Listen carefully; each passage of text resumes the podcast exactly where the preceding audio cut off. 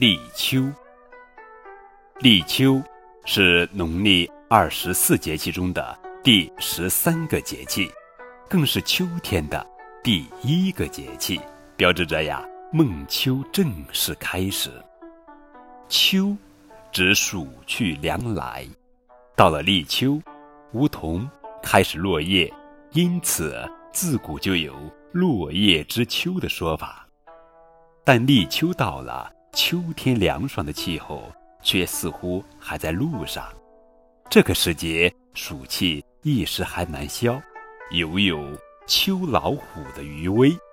白天的气温依旧很高，只有到了晚上，才渐有秋天的凉爽。关于立秋，还有一个好听的故事：恳秋去腊栗。话说朱元璋夺取天下之后。建立明朝，成为大明王朝的开国皇帝。他定都南京之后，将手下的一众将士也安置在南京及其周边各地。如此大批人马进入南京城，也难免随之带来了许多不好的习惯。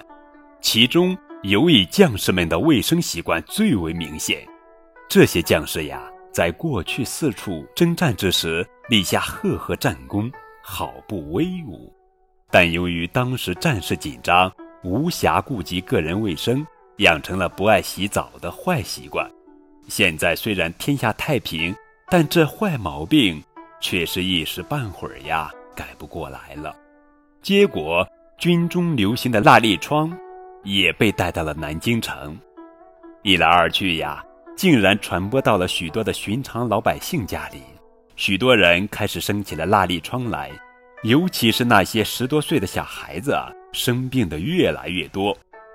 到底该怎么办呢？那个时候呀，许多人不知道怎么办，就带着孩子去土地庙烧香拜佛，然后将香灰当仙药涂在生了蜡粒疮的孩子头上，希望能治愈。毫无疑问。这样的办法根本行不通。后来，泸州府一位姓崔的妇人家里，女儿也因为丫鬟的缘故传染了蜡粒疮。丫鬟偶然得了一个偏方，偏方很简单，就是在夏日里每天啃几口西瓜。崔家半信半疑，姑且一试。没想到时间一久，女儿的蜡粒疮竟然神奇的消失了。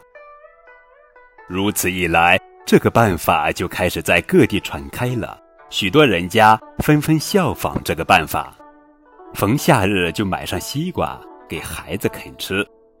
随着时间的推移，这个几乎没有什么可靠科学根据的偏方就这样流传了下来，而且还在民间形成了啃秋的习俗。